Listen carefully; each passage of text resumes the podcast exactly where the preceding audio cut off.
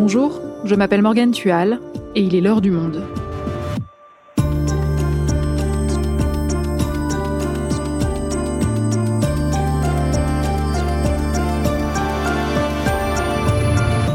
Aujourd'hui, le peuple iranien peut-il faire tomber la République islamique d'Iran? Depuis près de deux semaines, le régime fait face à un soulèvement de la population qu'il réprime dans la violence. Les manifestations ont commencé le 16 septembre, après la mort de la jeune Massa Amini, arrêtée pour avoir mal porté son foulard. En Iran, les femmes sont obligées de se voiler dans l'espace public. Les manifestants exigent l'abrogation de cette loi et appellent plus largement à la séparation des pouvoirs religieux et politiques. Des revendications inacceptables pour le régime. Alors jusqu'où ira cette contestation? Majid Zerouki est journaliste au service international du monde. Il va nous aider à comprendre ce mouvement de contestation inédit. L'heure de la révolte populaire, un épisode de Claire Lays, réalisation Amandine Robillard.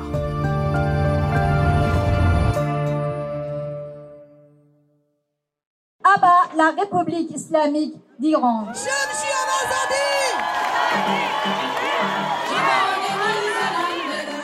Nous sommes le samedi 24 septembre et ici, à Châtelet, dans le centre de Paris, Plusieurs centaines de citoyens, la plupart d'origine iranienne, protestent contre la répression des manifestations en Iran. Non au voile obligatoire. Des femmes roulent en public leur voile.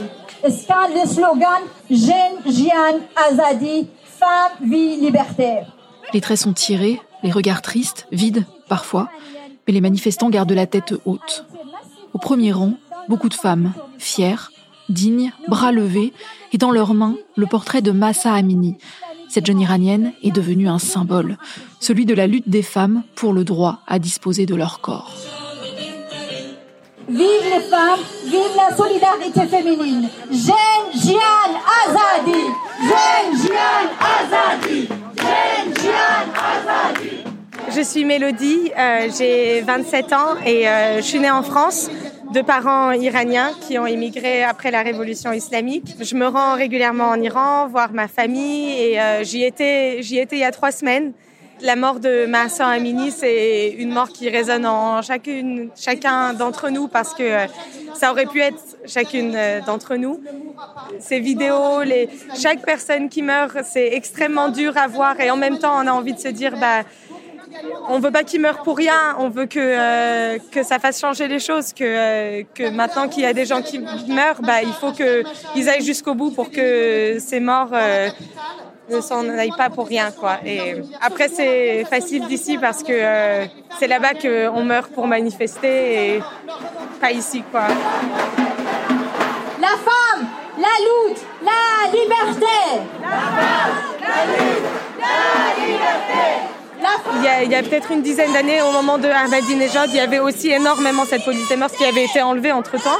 Et euh, j'avais 14 ans et, euh, et il m'avait arrêté plusieurs fois et, euh, et je repartais en pleurs parce que il, te parle d'une manière, enfin vraiment comme si t'es une, tu, je sais pas, tu es en train d'aguicher, voilà quoi. Tu, mais j'étais J'étais en mode garçon manqué à 14 ans et j'avais des t-shirts larges et tout. Il n'y avait rien du tout. Mais même de toute façon, peu importe la manière dont j'étais habillée, mais je veux dire, c'est vraiment que euh, qu'ils veulent juste embêter les gens. Et puis ils cherchent aussi les personnes qui sont un peu plus fragiles parce qu'ils savent que, que elles, elles vont pas crier, elles vont pas, elles vont pas faire du bruit autour d'elles et qu'elles pourront juste leur faire peur.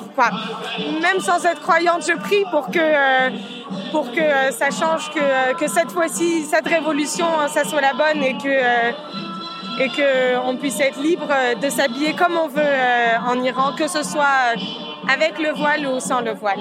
C'est vrai, oui, qu'il y a des images extrêmement fortes de femmes qui se qui se qui, enlèvent leur voile et qui marchent dans la rue et euh, et qui se feront embêter qui se feront euh, tabasser qui se feront tuer euh, mais mais elles ont plus peur de se faire tuer parce que c'est pas une vie que qu'elles ont aujourd'hui en Iran.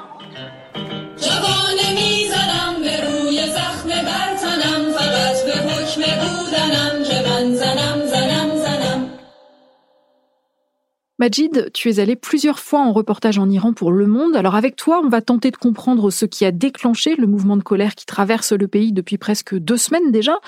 Le point de départ, c'est donc la mort de cette jeune femme, Massa Amini. Oui, Massa Amini est une jeune femme de 22 ans, originaire du Kurdistan et qui était à Téhéran dans le cadre d'un voyage familial pour visiter la capitale.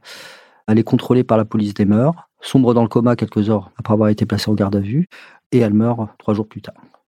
Des filles qui étaient présentes dans le van de la police, donc qui avaient été interpellées avant elle, ont témoigné de violences commises dans le van par des agents. Elle est enterrée sans qu'il n'y ait eu de constat de médecin légiste ou d'enquête judiciaire ce qui déclenche très rapidement à Sakez, la ville dont elle est originaire au Kurdistan, une grève générale et des manifestations, et c'est le début du mouvement.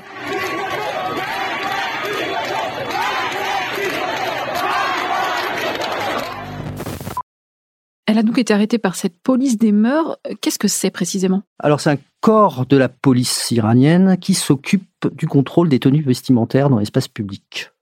C'est un corps qui patrouille dans les rues, qui est chargé de faire respecter notamment le port du voile, qui est censé recouvrir la tête et le cou des femmes, depuis euh, une loi de 1983 qui a suivi euh, la révolution islamique de 1979. C'est un corps de police qui était relativement discret ces dernières années, notamment sous la présidence d'Hassan Rouhani, qui était euh, le président réformateur jusqu'à l'élection l'année dernière de l'ultra-conservateur Ibrahim Raisi, qui est l'actuel président. Depuis un an, c'est un corps qui refait un retour en force dans les rues et qui multiplie les contrôles, ce qui donne lieu depuis euh, plusieurs mois à des incidents réguliers vis-à-vis de femmes qui refusent de se faire interpeller, de passants qui vont intervenir parce que euh, sont excédés par le zèle euh, de ces agents. Donc c'est un climat tendu. Moi-même l'année dernière, quand j'étais allé à Téhéran et que je discutais avec des jeunes dans la rue ou à l'université, il y avait quand même deux choses qui ressortaient. La première, c'était les conditions socio-économiques du pays. En numéro 2, c'était le harcèlement de la police. D'ailleurs, ils ne disent même pas la police, ils disent les milices. Ce qui, en soi, déjà donne une indication de, comment ces appareils de sécurité sont considérés par une partie de la population et euh, comment leur comportement est ressenti. Parce qu'en fait, le voile est porté de façon de plus en plus relâchée ces dernières années. On laisse euh, des mèches de cheveux dépasser, euh, voire même plus, on porte le voile sur les épaules, ce qui conduit à des interventions de cette police-là, qui, elle, euh, est euh, inflexible sur la façon de porter le voile. C'est des femmes qui sont emmenées au commissariat pour non-respect du code vestimentaire. Elles doivent solliciter un proche masculin pour venir les chercher, garant de leur bonne conduite future. Il y a des amendes. Et en cas de récidive, eh bien, on risque de plus en plus. Et c'est donc dans ce contexte que Massa Amini est tué, et là, tout explose. Oui, parce que tout est inacceptable dans cette interpellation. Et puis surtout, c'est une jeune femme de 22 ans. Un grand nombre d'Iraniennes, notamment les jeunes, s'identifient à elle. Il y a des manifestations très rapidement et une répression immédiate des premiers rassemblements en son hommage. Et on rentre dans un engrenage répression-manifestation. Et puis cette mort arrive à un moment où la population iranienne est à bout, puisqu'il y a une double crise que traverse le pays, dans le cadre d'un effondrement économique dû aux sanctions qui frappent, sanctions internationales qui frappent le pays, mais aussi à une mauvaise gestion des élites politiques et économiques du pays. Une classe moyenne dont le revenu, le niveau de vie et les revenus s'effondrent, mauvais accès à la santé, mauvais accès à l'éducation, des services publics qui ne sont plus aussi efficients qu'ils avaient pu l'être, et aussi une crise de légitimité du pouvoir politique, puisqu'il faut se rappeler que Ebrahim Raisi a été mal élu l'année dernière, si on se fie aux chiffres officiels de participation qui donnaient grosso modo 50% de participation, on a tendance à penser que les chiffres ont été gonflés et qu'en fait il y a eu de fait un boycott de la population qui n'est pas allée voter. En tout cas, pour ce que j'ai pu voir moi à Téhéran, les gens ne votaient pas. On ne votait que dans les certains quartiers qui sont des bastions du régime en fait. Les partisans d'Ebrahim Raisi exultent.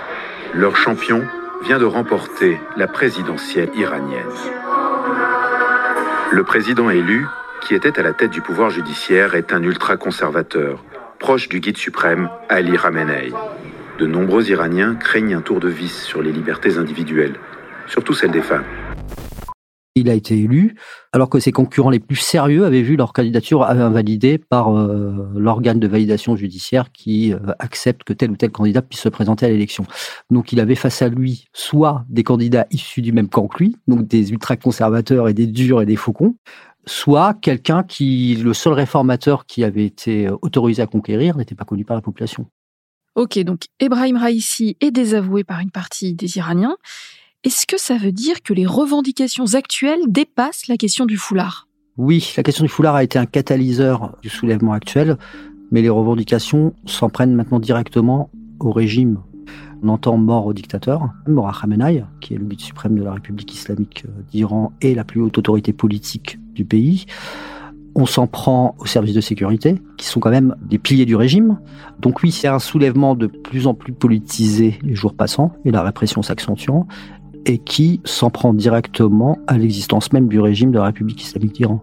Les gens qui manifestent manifestent désormais contre le régime.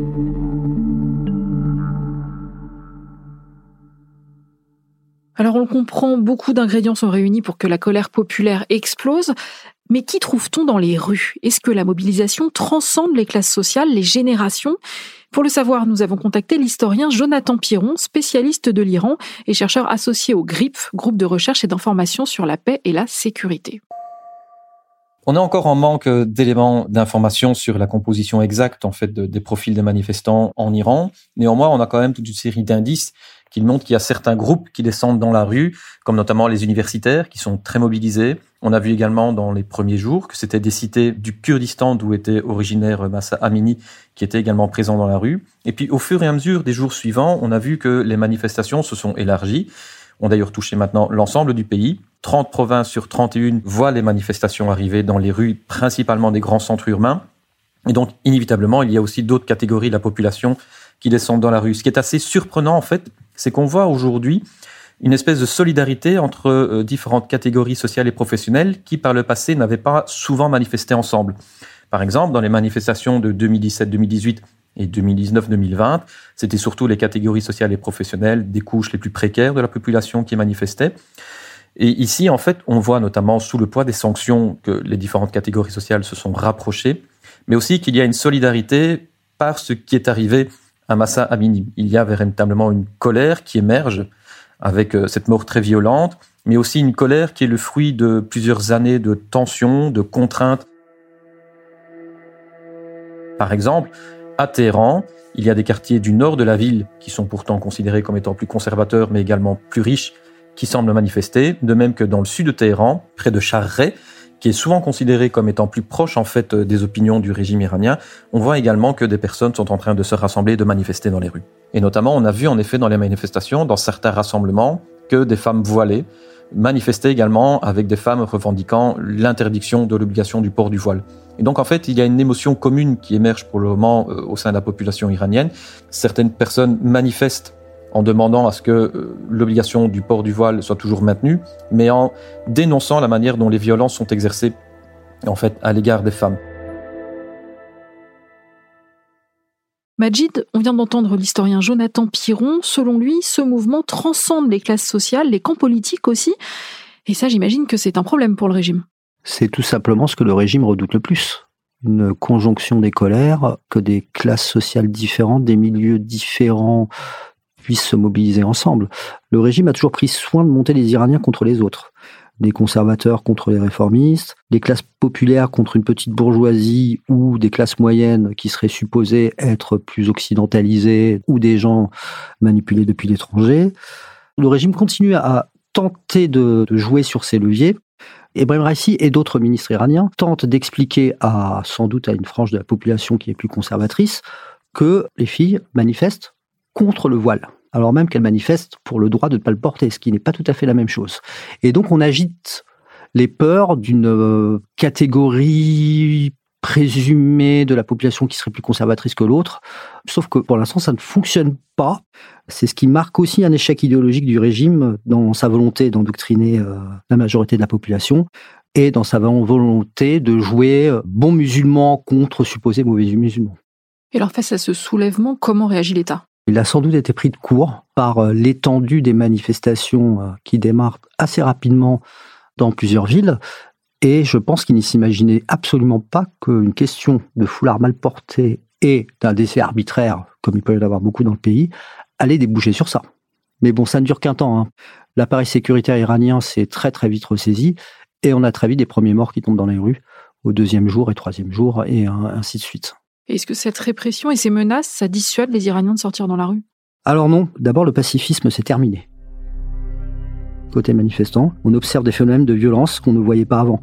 Les manifestants et les manifestantes aussi hein, ripostent aux violences policières, s'attaquent à des patrouilles de cette fameuse police des mœurs, à des commissariats, à des miliciens, sachant que tous ceux qui sortent manifester sont bien conscients des risques qu'ils encourent, c'est-à-dire tout simplement de, de mourir. C'est une police et des forces de sécurité qui ont l'habitude d'ouvrir le feu et de tirer à balles réelles. On peut avoir des snipers de la police perchés sur des toits qui vont vous tirer dessus. D'ailleurs, on a malheureusement des premières images qui vont en ce sens avec des officiers qui ouvrent le feu avec une Kalachnikov ou avec un fusil d'assaut euh, directement en visant euh, le haut euh, des corps des manifestants. Ils tirent à hauteur d'hommes et de femmes. Et ces derniers jours, les autorités iraniennes ont aussi fortement restreint l'accès à Internet et aux réseaux mobiles. Oui, parce que l'État tente par tous les moyens de limiter les capacités de rassemblement des manifestants, et ça passe par couper les réseaux de communication. Ça permet de réprimer à huis clos, sans preuve, sans qu'il y ait des images de répression, des images de mort. Ça va rendre très difficile euh, la tâche des ONG, des défenseurs des droits humains, des avocats aussi, de faire leur travail, de tenter de connaître euh, le nombre de morts, le nombre d'arrestations aussi, puisque on ne sait pas combien de gens ont été arrêtés. On a 700 personnes dans telle province. On entend parler de plusieurs centaines de personnes dans d'autres. Et enfin, c'est empêcher les manifestants et les Iraniens eux-mêmes de s'organiser. Parce que les réseaux sociaux permettent un effet d'entraînement. Des slogans sont repris de ville en ville. Puis surtout, ça donne aussi du courage quelque part. Hein. Quand on voit qu'il y a des images de manifestations et de luttes euh, qui viennent d'autres localités, ça vous donne du courage d'y retourner, de retourner protester le lendemain, euh, malgré la répression, en vous disant que vous n'êtes pas seul. Et c'est ce que le régime cherche à tout prix à casser. C'est cette chaîne, en fait. Après, les Iraniens ont pris l'habitude de recourir à des outils de contournement de la censure, puisque ce n'est pas la première fois que ça arrive. On contourne les sites bloqués par les fournisseurs d'accès Internet avec ce qu'on appelle des VPN. Donc on a heureusement encore des images qui nous parviennent du pays, images de manifestations, des dessins en soutien à la révolte, et puis aussi euh, des chants. On a notamment une reprise de, de Bella Ciao, le chant des euh, partisans italiens de la Seconde Guerre, qui est chanté par deux artistes iraniennes et qui circule énormément euh, sur les réseaux sociaux en Iran.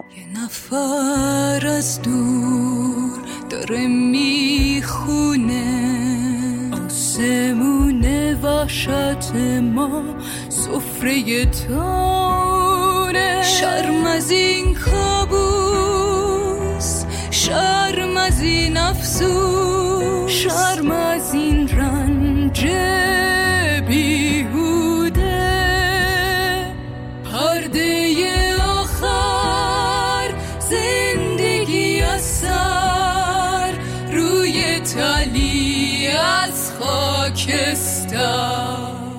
L'État iranien tente aussi de confisquer l'accès à l'information. On a au moins 18 journalistes qui ont été arrêtés, par exemple, dont la journaliste qui a pris une des photos euh, qui ont suscité le plus d'émoi au début de l'affaire. C'est la photo des parents de Massa Amini quand ils apprennent la mort de leur fille à l'hôpital. Et c'est la journaliste qui a couvert l'affaire depuis le début. C'est aussi un pays qui est complètement fermé pendant ces périodes de crise interne à la presse étrangère. Par exemple, nous n'avons pas de visa. On aimerait bien être présent dans le pays, nous-mêmes, le monde, mais on ne peut pas y aller.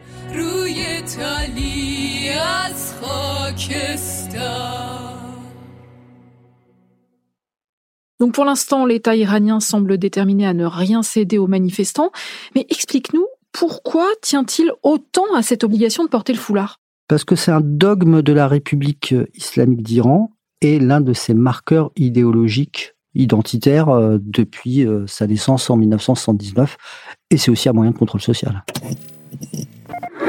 Symbole de leur révolte ou deuil de leurs illusions, c'est vêtu de noir que quelques centaines de femmes ont manifesté contre une loi islamique qui vient d'entrer en vigueur et qui les oblige à porter foulard, du moins pour travailler dans l'administration iranienne. Avec la chute du Shah, elle s'était crue libérée. Mais les contre-manifestants masculins les ont vite convaincus qu'elles s'étaient trompées lorsqu'elles entendirent les slogans des hommes. Nous suivons la ligne de l'imam Khomeini, disent-ils, nous ne voulons pas de prostituées, les femmes sans chador suivent la ligne de l'Amérique.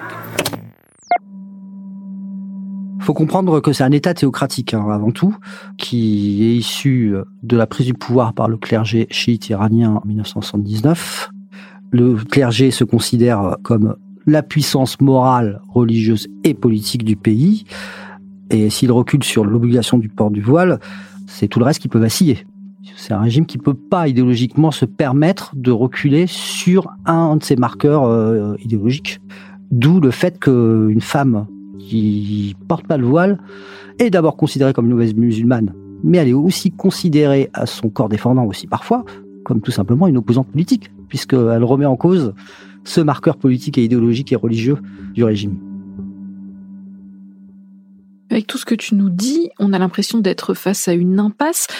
Quelle issue peut-on imaginer? C'est euh, vraiment compliqué à prédire, sachant que euh, on sait malheureusement que le scénario du pire est toujours possible en Iran et que le régime, s'il n'arrive pas à étouffer la contestation, soit tenté par toujours plus de brutalité et toujours plus de brutalité de la part du régime iranien. On sait ce que ça veut dire, hein. c'est un bain de sang.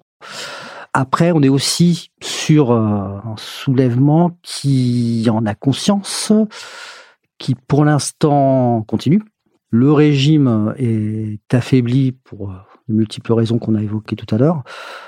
Cela ne peut bouger que si la plus haute autorité du pays, par exemple euh, le guide suprême, ou euh, des gens dans les appareils de sécurité au niveau du clergé se rendent compte que à force de s'affronter à sa propre population, on peut finir par euh, soi-même euh, être balayé par la vague. Hein. mais euh, les prochains jours vont nous dire ce qui se produira. On est au milieu du guet.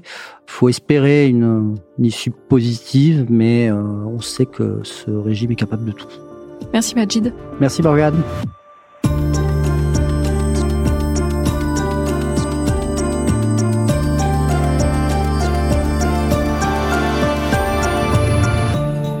Pour suivre toutes les dernières informations sur la situation en Iran, abonnez-vous à notre site lemonde.fr.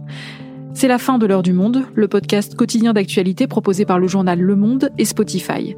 Pour ne rater aucun épisode, vous pouvez vous abonner gratuitement au podcast sur Spotify ou nous retrouver chaque jour sur le site et l'application lemonde.fr. Si vous avez des remarques, des suggestions ou des critiques, n'hésitez pas à nous envoyer un email à l'heure du monde. L'heure du monde est publiée tous les matins du lundi au vendredi. On se retrouve donc très vite. À bientôt!